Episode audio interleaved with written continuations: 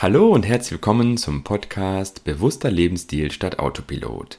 Wissenschaftlich fundierte Persönlichkeitsentwicklung. Mein Name ist Janek Junkheit und heute habe ich einen sehr spannenden Gast bei mir hier. Professor Dr. Oliver Niebuhr. Er ist Professor für Kommunikation und Innovation am Institut der Süddänischen Universität in Sonneberg. Psychologen, Kommunikationstrainer oder Rhetorikexperten haben sich bisher mit dem Thema Charisma beschäftigt. Doch noch nie zuvor hat jemand das phonetische Potenzial von Charisma untersucht. Und das hat nun Oliver Nebo mit seinem Team gemacht. Er ist Gründer von All Good Speakers, dem Unternehmen hinter charismatischer.de und als Experte für digitale Rhetorik und Sprechercharisma ist er ein sehr gern gesehener Gast auf internationalen Veranstaltungen. Du kennst ihn vielleicht auch sogar aus dem Fernsehen oder aus den Printmedien. Und jetzt ganz neu die Webpitcher-App für ein einfaches Feedback, wie du besser lernen kannst, charismatischer zu sprechen. Und jetzt starten wir auch direkt in die Folge. Ja, Oliver, vielen Dank, dass du im Podcast heute dabei bist. Dankeschön für die Einladung, Janik. Ähm, es ist ja ein sehr interessantes Thema, mit dem du dich beschäftigst, denn es ist ja so, dass unsere Stimme ist ja auch ein sehr altes Kommunikationsmittel. Also ähm, ist ja viel älter jetzt als unsere Wortwahl oder auch die Wörter selber oder sowas wie Grammatik. Und deswegen ist es ja auch so, und das sagst du ja auch immer wieder, dass der Klang der Stimme einen sehr direkten Zugang auch zu unserem Meinungsbildung hat, unseren Empfindungen, aber auch unseren Entscheidungen.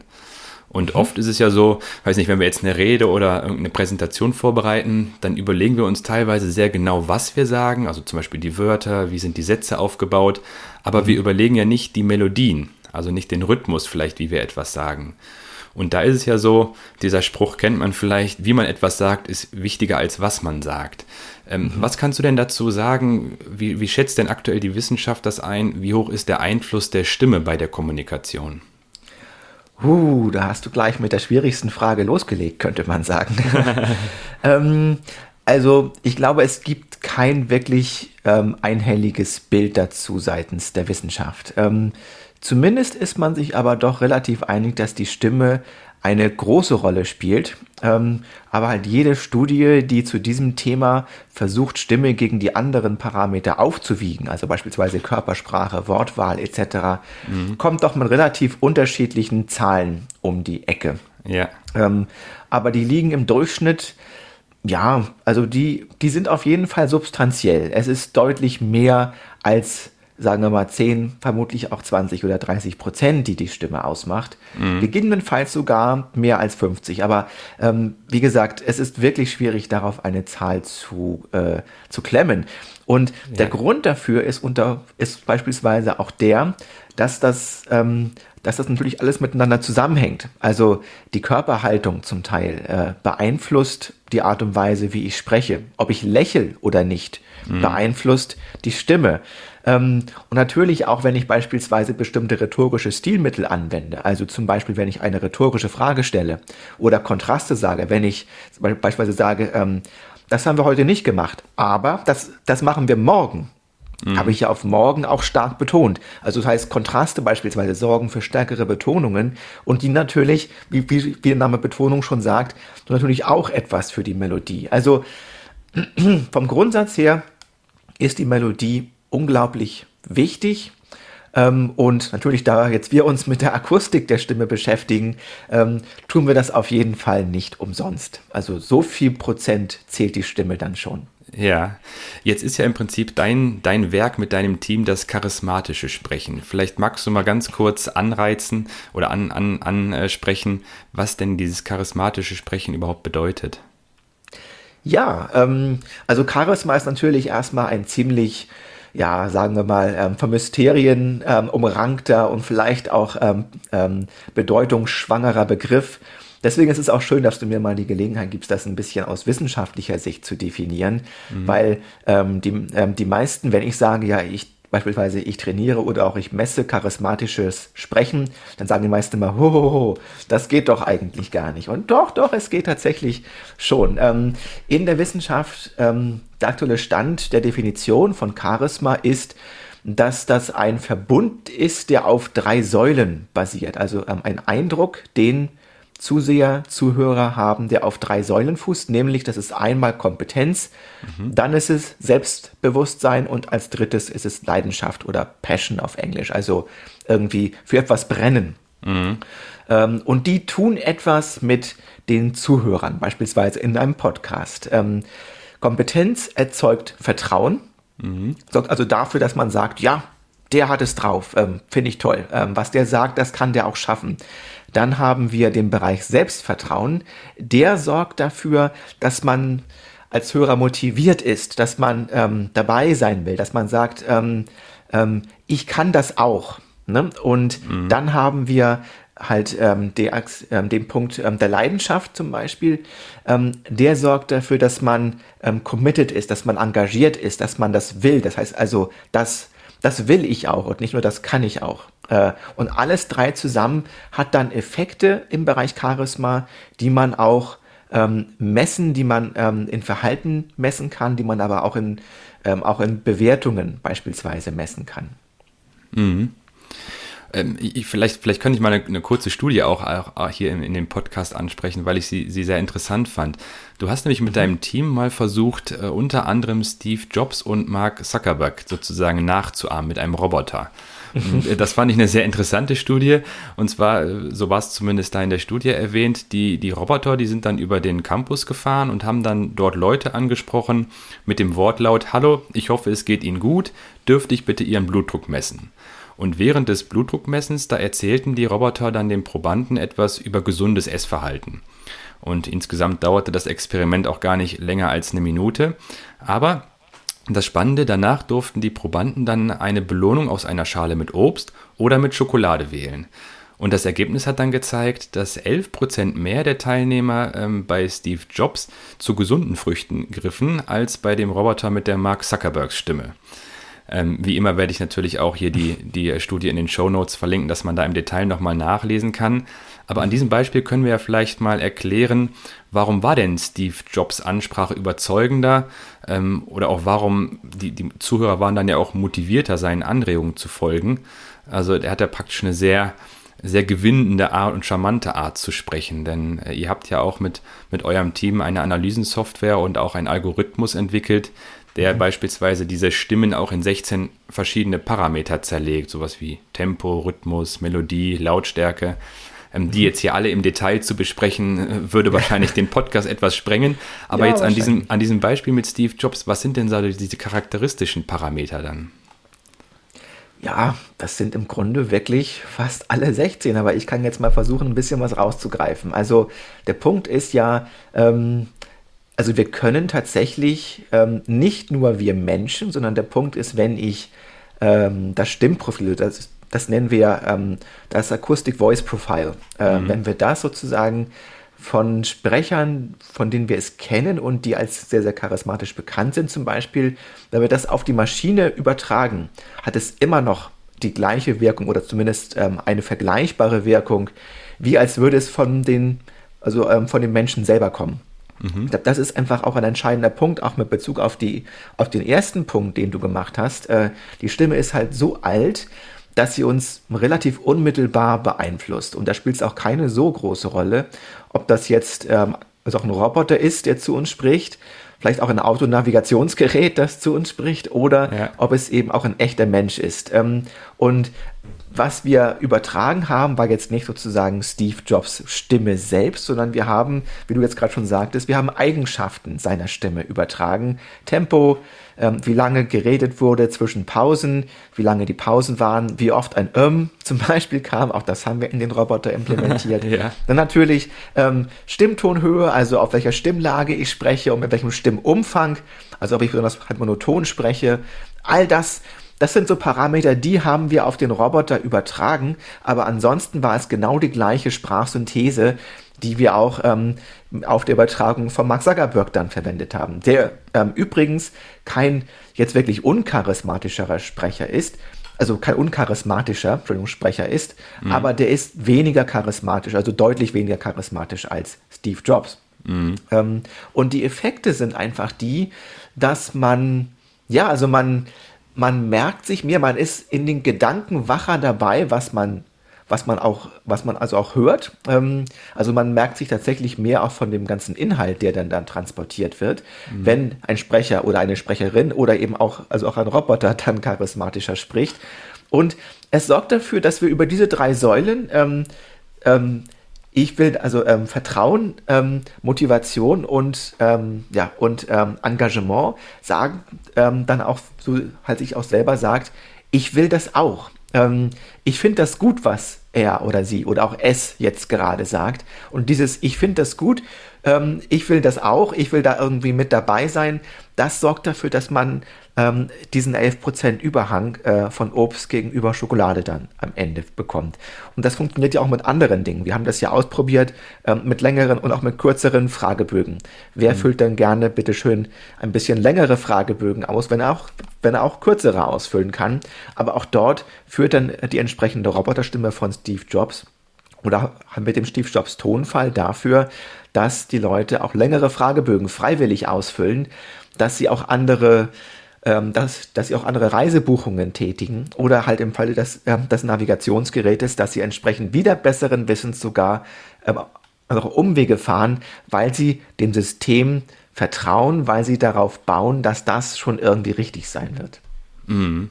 Ja, also kann man im Prinzip schon auch sagen, dass wenn wir sozusagen einem Menschen zuhören, dann ist sozusagen diese, diese Sprechweise, die, die spüren wir oder vollziehen wir dann auch innerlich nach. Ne? Das heißt also, wenn jetzt jemand beruhigend auf mich spricht, dann fühlt man sich ja auch selber so ein bisschen beruhigter.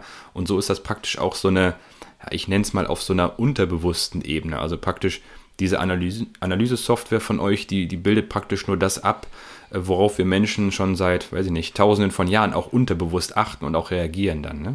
Also genau. auf unterbewussten Ebene. Genau, das ist, das ist letztendlich keine neue Erfindung und das ist auch etwas, das wir alle jeden Tag tun. Da geht es also nicht irgendwie um gemeine Manipulation, sondern es geht einfach um Ausstrahlung, ähm, um Überzeugung.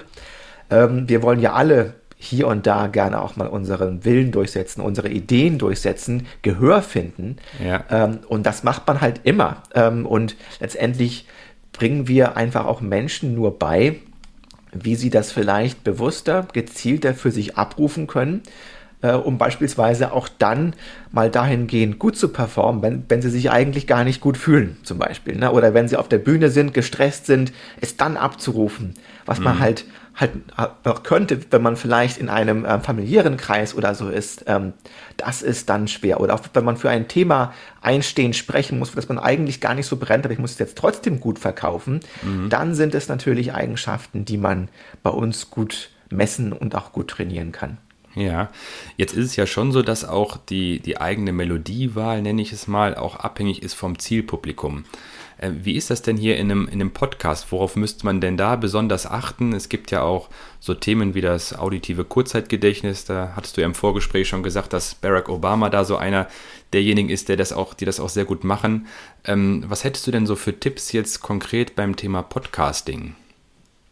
Ja, genau. Also Barack Obama, ähm, Steve Jobs aber auch. Also es gibt eine Reihe von, eine Reihe von Basics, könnte man sagen. Dazu gehört natürlich erst einmal, ähm, dass man monotones Sprechen weitgehend vermeidet.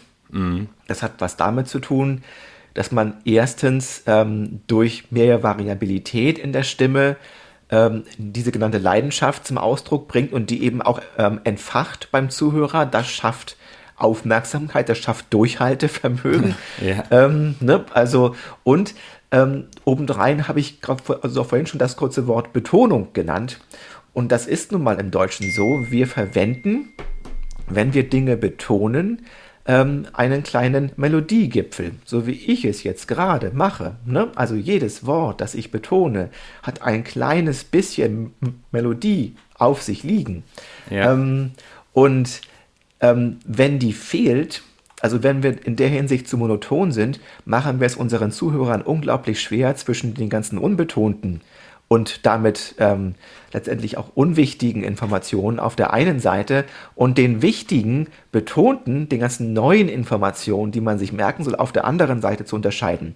Und es gibt auch Studien, die zeigen, dass dementsprechend bei viel, bei einer zu monotonen Stimme sich auch die Menschen weniger merken von dem, was ich sage. Also da ist, das ist ein ganz wichtiges Ding. Ne? Dann mhm. kommt beispielsweise hinzu, was du eben auch schon sagtest, ähm, wie lange rede ich eigentlich zwischen zwei Pausen. Mhm. Äh, Klammer auf, das ist übrigens auch mein Schwachpunkt, da muss ich mich immer mal wieder dran, also auch erinnern, ich mache zu selten Pausen, ich bin auch nicht der Beste in meinem eigenen System, also davon mal abgesehen. Ähm, und ähm, das ist wirklich wichtig, wir haben ein auditives Kurzzeitgedächtnis, das Sachen zwischenspeichert und wenn wir den Hörer durch zu wenige Pausen oder wie der Volksmund sagt, ähm, durch ohne Punkt und Komma sprechen, mhm. ständig überlasten, ähm, dann ist es erstens unangenehm, uns zuzuhören, was uns dann wieder weniger kompetent und dementsprechend weniger charismatisch wirken lässt. Aber man merkt sich genauso wie bei dem ähm, ähm, geringen Tonhöhenumfang, äh, man merkt sich einfach wenig von dem, was der andere sagt. Und natürlich wollen wir bei einem Podcast das genaue Gegenteil von dem erreichen. Mhm. Ja, ja. Bedeutet aber auch dieses Thema Betonung, was du angesprochen hattest, dass man auch, ähm, sagen wir mal, es gibt ja auch immer, jetzt im Podcast versucht man natürlich auch irgendwie Wissen und Fakten, vielleicht zumindest ich in meinem Podcast zu übermitteln, aber mhm. es gibt ja auch immer wieder andere Situationen, wo man vielleicht auch eine, eine Rede halten muss, wo es um Zahlen geht, die jetzt vielleicht nicht allzu lange im Gedächtnis bleiben sollten, wenn sie nicht, nicht die besten sind, so sage ich mal. Kann man durch die Betonung, jetzt unabhängig vom Podcast, kann man durch die Betonung dann also auch ähm, sozusagen so ein bisschen vorgeben, auf welche ja, Wörter oder auf welche Fakten sich so ein Publikum dann auch konzentrieren soll und was dann auch im Nachhinein im Gedächtnis bleibt. Also kann man dadurch auch so ein bisschen das, das Gedächtnis der Zuschauer steuern dann? Ja, absolut. Also absolut. Ähm, das geht nicht nur über das Weglassen von Betonungen, es gibt auch einige Betonungen, äh, bei denen man sich den Inhalt weniger merkt. Also beispielsweise Betonungen, die sehr, sehr viel emotionalerer Natur sind. Ähm, mhm. da, ähm, da merkt sich der Hörer eigentlich, das war jetzt gerade auch ein emotionaler Moment, mhm. aber dabei sozusagen gerät der Inhalt ein bisschen in den Hintergrund und der wird auch relativ schnell wieder vergessen. Und es, es gibt auch noch andere Betonungen. Also das heißt, ähm, man kann tatsächlich über die, über die Art und Weise, wo und auch wie man betont, tatsächlich ein bisschen ähm, die Merkfähigkeit oder auch, sagen wir mal, ähm, die inhaltliche Message steuern von dem, was am Ende wirklich hängen bleibt. Man kann sogar steuern in gewissen Grenzen, äh, wie lange es hängen bleibt. Und wir arbeiten da auch mit ein paar Werbeagenturen oder haben das vor ein paar Jahren mal ähm, zusammengearbeitet wo wir genau auch in diese Richtung geforscht haben und auch so ein paar erste kleine Praxistests mal in kleinen Supermärkten umgesetzt haben.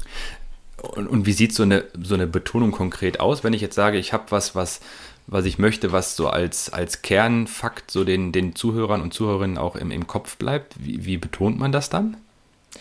Tatsächlich ist das die, das, das wäre die Standardbetonung des Deutschen, die nennt sich mittlerer Gipfel. Das heißt auch deswegen so, weil halt ähm, der Hochpunkt der Melodie gerade auf dem Wort liegt. Ne? Mhm. Also all diese ähm, Aha, okay, wie geht's? Hallo. Das sind Betonungen mit dem mittleren Gipfel und die unterscheiden sich zum Beispiel von Aha, okay, wie geht's? Hallo, ne? das ist was mhm. anderes. Oder Aha, okay, mhm. wie geht's? Ne? Hallo, ja, das ja, ist ja. auch wieder was anderes. Ähm, und wenn ich dann auch noch ein bisschen ähm, die Silbe noch ein bisschen in die Länge ziehe und sie damit noch expressiver unterstreiche, das sind dann Dinge, die bleiben dann wirklich ähm, auch wirklich nachhaltig hängen und das ist allerdings jetzt schon ein bisschen, ja, das wäre jetzt schon für Fortgeschrittene. Also mhm. in, äh, in, unserem Charisma-Training fangen wir ein bisschen einfacher an, mhm. aber für Fortgeschrittene tatsächlich können wir auch, also es gibt ein ganzes Inventar im Deutschen, das nennen wir ähm, sowas wie melodische Wörter. Mhm. Heißt also, es gibt im Deutschen Sprechmelodien, die haben spezifische Bedeutungen und man kann die einsetzen und man kann sie variieren wie Wörter. Und man kann Menschen beibringen, einfach so eine Art ähm, Sprechmelodie, Vokabular zu haben und damit kann man dann losgehen und gezielt Sachen steuern. Das ist tatsächlich ein ziemlich mächtiges Instrument, aber auch ein Instrument, das gar nicht so viele kennen und trainieren. Mhm. Okay, ja, sehr interessant. Ja, ich ähm, fand das ja damals auch sehr spannend. Wir hatten ja auch schon vor einiger Zeit schon mal miteinander telefoniert und mhm. äh, letztendlich ist es ja auch für mich immer schwierig, auch die, für die Zuhörer wahrscheinlich jetzt schwierig, wenn wir jetzt über die einzelnen Punkte auch gesprochen haben, wie so ein äh, Pausen, wie lang macht man die Pausenlänge, Tonhöhenumfang, was ist das genau? da hast du dich ja mit deinem Team hingesetzt und hast die Webpitcher-App programmiert. Das ist ja, da durfte ich ja freundlicherweise schon als Beta-Tester auch dran teilnehmen. Und ich mhm. muss sagen, es hat mir sehr viel Spaß gemacht. Ähm, vor allen Dingen Schön. ist es ja wichtig zu schauen, diese vielen Parameter sind ja erstmal so für den Laien überhaupt nicht irgendwie verständlich. Und da habt ihr ja ein System geschaffen, wo man sehr schön visuell auch das Feedback erhält. Ähm, magst du vielleicht zu der Entwicklung des App, der App noch was sagen und wie da der aktuelle Stand jetzt ist? Ja, klar, gerne. Also erst einmal, ich habe gar nichts programmiert. also ich bin Akustiker und Phonetiker äh, und, ähm, und, Wissenschaftler und Programmierung liegt mir nun wirklich so gar nicht im Blut, aber ich habe zumindest ein ganz, ganz tolles Team, ja. das das, was ich so ausbuddel, äh, man Wissen irgendwie auch umzusetzen vermag. Und das ist wirklich eine feine Sache. Ja. Ähm, diese Webpitcher-App, ja, ähm, da geht tatsächlich auch eine ganze Menge Forschung in diese Darstellung, denn ähm, ich hatte auch am Anfang tatsächlich vor so zwei Jahren, als wir angefangen haben zu programmieren, gedacht, na ja, da nimmt man halt ein paar Kurven und dann kann man das zeigen und dann wissen die Leute schon, was man ändern soll und wie. Mhm. Ähm, aber tatsächlich ist die, ist eine gute Visualisierung stimmlicher Eigenschaften, die ja eh wenig greifbar sind. Ich meine, warum letztendlich ist Rhetorik primär Wortwahl? Weil einfach Worte greifbar sind. Ähm, Stimme ist es nicht. Und ähm, die Forschung wie man das am besten macht, sodass damit Menschen was anfangen können und es auch konsistent umsetzen können, war ein ganz eigener Zweig, mhm. als wir angefangen haben. Und die Webpitcher-App ist jetzt in der Lage, fünf Aspekte, fünf Kernaspekte der Sprache oder der, ja, ähm, der, ähm, der gesprochenen Sprache zu, zu, ähm, zu also auch in Echtzeit zu visualisieren. Mhm. Da geht es beispielsweise um die besagte Stimmlage, den Stimmumfang, von dem wir ja eben gerade schon gesprochen hatten. Da ja. geht es um Tempo, Pausendauer, Pausensetzung, also auch ähm, wie lange ich rede zwischen zwei Pausen. Auch darüber hatten wir eben gerade schon gesprochen. Mhm. Also derartige Kernparameter, da kommt bald noch, noch, ein bisschen mehr dazu. Ähm, also auch sowas wie, wie die Lautstärke, Variabilität zum Beispiel. Ähm, und ja, ich kann diese App ähm, Stück für Stück verwenden. Das heißt, ich kann zu- oder abschalten, was visualisiert werden soll. Und das ist mit einem kleinen E-Learning-Kurs verbunden. Das heißt, äh, ich kann da so einzelne kleine Übungen ausführen und dann kann ich nach und nach immer komplexer werden. Und mhm. ähm, du hast jetzt, glaube ich, die Version gehabt, wo wirklich erstmal auch in der Basisversion nur die Tonhöhenaspekte angezeigt wurden und dann in der, äh, in dem, in der etwas hineingezoomten Version sozusagen auch Tempo und Pausen. Dabei waren. Mhm. Ja, super interessant, weil man halt eben auch direkt live das Feedback bekommt. Also ich habe es dann zum Beispiel auch im Hintergrund immer mal äh, laufen lassen. Man konnte ja auch die Zeit einstellen, die ein bisschen vergrößern und dann einfach, wenn man so einen Podcast mal reinspricht, sich im Nachhinein einfach mal anschauen, wie jetzt die jeweilige Performance war. Also es war, war sehr interessant, ja. Schön, ja, das freut mich. Und vor allen Dingen, wir, haben ja auch so ein bisschen Gamification dabei. Ähm, das haben wir auch ähm, gleich von Anfang an mit drin gehabt, weil, einfach auch weil es den Leuten Spaß macht. Also man kann sich da ja auch mit so ein paar Prominenten dann vergleichen. Wir haben jetzt, glaube ich, ja. fast 40 oder, nee, so jetzt inzwischen sogar 50 Leute in der Datenbank, also von, von Angela Merkel über den Elon Musk und Mark Zuckerberg äh, bis hin zu Barack Obama. Ähm, und der Queen. ähm, also es sind wirklich alle Altersgruppen, alle Geschlechter, alle Berufsfelder haben wir versucht auszubalancieren. Irgendwie vertreten, Schauspieler auch, also Leonardo DiCaprio ist vertreten, Scarlett Johansson ist vertreten. Ähm, und ja, man kann dann letztendlich sehen, wie man zu denen für die jeweiligen Parameter steht. Das mhm. macht der Pitcher auch. Ja, ja. Ja, was ich auch ganz interessant fand, war am Anfang diese, diese Erstaufnahme der Stimme, sage ich es mal. Also man kennt dich ja auch zum Beispiel vom WDR-Beitrag, den werde ich auch nochmal in den Show Notes verlinken, wo man seinen eigenen Score dann auch mit dir gemeinsam einmal ent, äh, überprüft und entwickelt. Ähm, da war ich ja ganz äh, gespannt, wie so mein eigener Score aussieht. War ich dann im Nachhinein ganz zufrieden. Aber wo ist denn aktuell so der, der Score-Rekord bei euch? Ihr, ihr habt doch mit Sicherheit da auch irgendwie eine Übersicht, wer, wer da die höchste Punktzahl aktuell bei euch hat, oder? Ja, natürlich. Ähm, also, das ist ein Score, der geht von 0 bis 100, mhm. Strich, eigentlich von 1 bis 100. Ähm, und zwar ist das ein dynamischer Score, das heißt, äh, derjenige mit der höchsten Punktzahl hat, hat also automatisch halt auch immer die 100 mhm. und derjenige mit der geringsten hat die 1. Ah, ja. ähm, respektive die 0, denn diese Punktzahl oder dieser Score sagt aus, wie viele von denjenigen, die dieses System noch jemals benutzt haben, mhm. Klammer auf, ähm, in meiner eigenen Peer Group gegebenenfalls, Klammer zu, also mhm. zum Beispiel halt Männer oder Frauen oder ähm, ähm, IT- Chefs oder Gott weiß wer halt. Ne? Also wir haben jetzt inzwischen schon fast zweieinhalbtausend Menschen in der Datenbank, deswegen ist das meiste vertreten. Mhm. Ähm, und, und, und der Score sagt, wie viele Leute lasse ich mit dieser spezifischen Sprechleistung jetzt halt hinter mir. Und würde ein Score beispielsweise von 33, würde heißen, ein Drittel von all den Leuten, die ich jetzt mit mir gerade vergleiche, sind schlechter als ich. Mhm. So. Und dementsprechend natürlich gibt es halt immer auch eine 100. Und das sind sogar in diesem Falle zwei Leute, die haben genau die gleiche Punktzahl ähm, erreicht. Okay. Und das sind Mitarbeiter von DK Investment.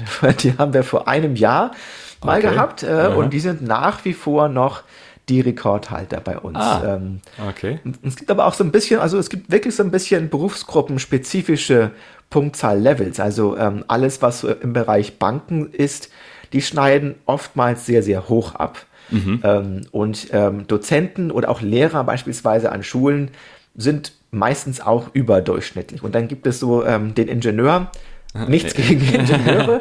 Ich ja. bin ja selber einer. Ich bin hier auch in einem Engineering Department. Deswegen darf ich das, glaube ich, sagen. Ja. Die schneiden grundsätzlich auch eher ein bisschen unterdurchschnittlich ab. Also es, man kann so ein bisschen ähm, berufsgruppenspezifische ähm, Bereiche und, und, auch so ein bisschen Leistungs, ähm, Leistungsniveaus ausmachen. Weißt du? Ja, ja, ja, sehr interessant. Ja, super. Ähm, wie, ist denn jetzt die weitere Forschung? Ich hatte jetzt, äh, letztens hat es auch nochmal erzählt, äh, die Stimme, die verrät ja noch viel mehr als jetzt auch sowas wie charismatischer, sondern es geht ja auch tatsächlich um so Themen wie Körpergröße oder ähnliches. Ähm, wie ist denn da der Ausblick? Wo wird es denn zukünftig so ähm, in deiner Forschung auch noch hingehen? Ach, in tausend Richtungen. Okay. Stimme ist so vielfältig. Also, das ist ja das Schöne an Stimme. Ähm, die wenigsten wissen sie eigentlich zu schätzen, denn Stimme ist unser, ja, also ist einfach der Spiegel von so gut wie allem. Ähm, mhm. Es wird ja sogar, also es werden ähm, Systeme entwickelt, die jetzt auch beispielsweise für Corona äh, an der Stimme testen. Das funktioniert relativ gut. 80 Prozent ist jetzt so im, im Augenblick die, die Performance. Man hört Alkohol zuerst an der Stimme. Äh, man hört das Alter, das Geschlecht, man hört sogar Depressionen an der Stimme. Also Stimme ist ein unglaublich äh, transportfähiges Medium. Mhm. Und bei uns geht es in der nächsten Zeit ja, das hast du auch jetzt gerade schon gesagt, in der Forschung vor allen Dingen um sowas wie akustische Körpergröße. Also wir wollen in unserem Charisma-Training die Leute eben auch dazu anleiten oder ihnen dazu helfen, dass sie unter Umständen größer klingen, als sie sind. Das kennen wir vielleicht alle aus dem, aus, ähm, de, aus dem ganzen Radiobereich, mhm. dass wir da einfach finden, Mensch, der ist bestimmt 1,90 und dann trifft man den irgendwo auf irgendeiner Messe und denkt, mein Gott, der ist ja nur 1,60 groß zum Beispiel. Also ja, es gibt ja. ne, eine, eine, eine Diskrepanz. Man kann lernen, größer zu klingen, als man ist.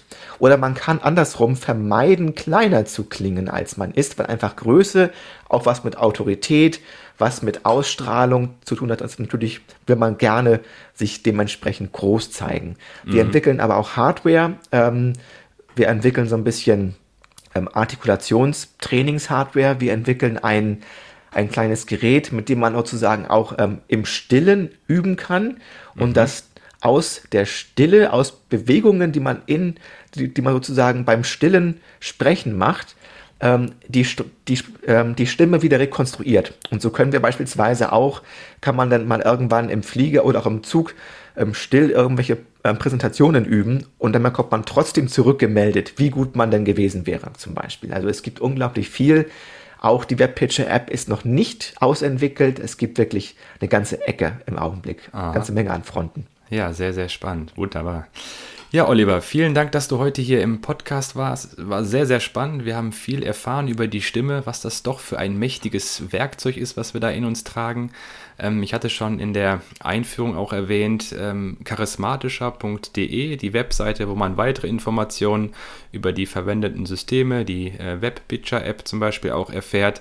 Mhm. Hast du denn noch was auf deinem Herzen, was du hier in der Folge gerne loswerden möchtest?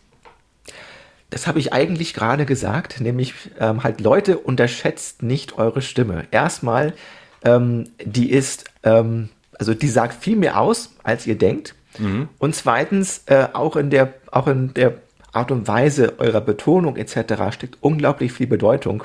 Und die meisten Menschen, wie du auch am Anfang sagtest, wählen ähm, ähm, die Worte mit Bedacht. Bestenfalls, müsste man wahrscheinlich sagen. ja. Aber halt selten die Stimme oder die Betonung ähm, etc. Dabei steckt da Bedeutung drin, die quasi direkt vom Ohr ins Gehirn geht, ohne ja. Filter. Ähm, und das kann man lernen, das sollte man vielleicht sich einmal zu Gemüte führen, dass man da ein wenig mehr Aufmerksamkeit auch auf die eigene Stimmführung legt. Ja, sehr schön, wunderbar. Das ist doch ein sehr schönes Abschlusswort, Oliver. Vielen Dank, dass du hier warst. Ähm, ich empfehle sehr dringend charismatischer.de einmal vorbeizuschauen. War für mich damals sehr inspirierend. Ich bin damals über den WDR-Beitrag auf dich gestoßen. Äh, wir hatten darüber den Kontakt aufgebaut und seitdem habe ich sehr viel gelernt. Vielen Dank dafür und ich sage mal ein bisschen kürzer, Oliver. Genau, besser in Kürze. Vielen, vielen Dank nochmal für die Einladung.